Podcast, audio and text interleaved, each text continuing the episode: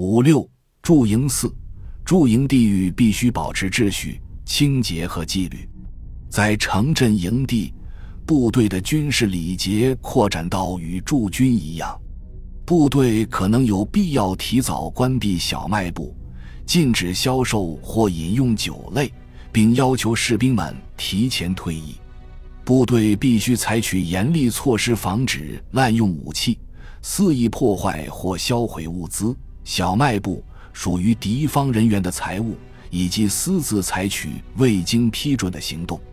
指挥官必须为驻扎在城镇内的个别部队指定警戒集结点，这些地点的选择可以让部队迅速集中并赶赴他们的阵地，而不会相互干扰。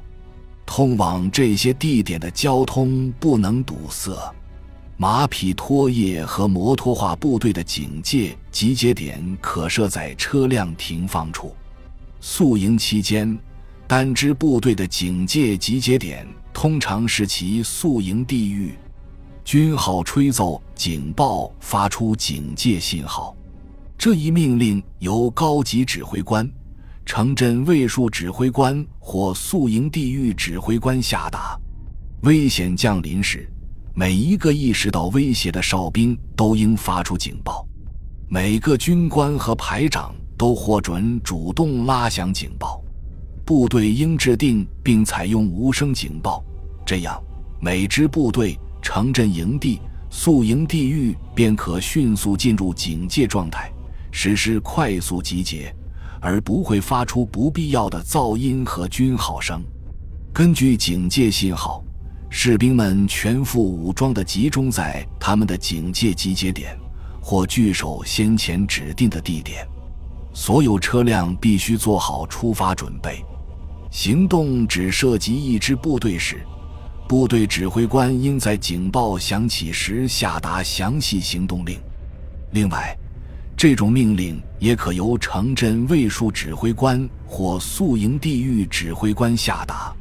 骑兵、摩托化部队、辎重队和车辆需要特殊程序，特别是夜间警戒期间。骑兵部队在镇内驻营时必须做出决定。要么实施组织行动后撤离，要么以所有可用力量守卫城镇。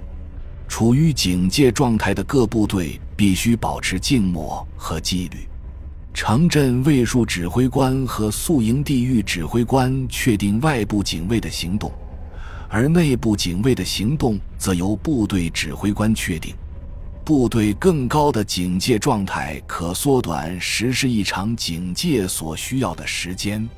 当然，此举会给部队的休息造成限制。形势紧张，当地居民充满敌意时，部队最好按建制住宿。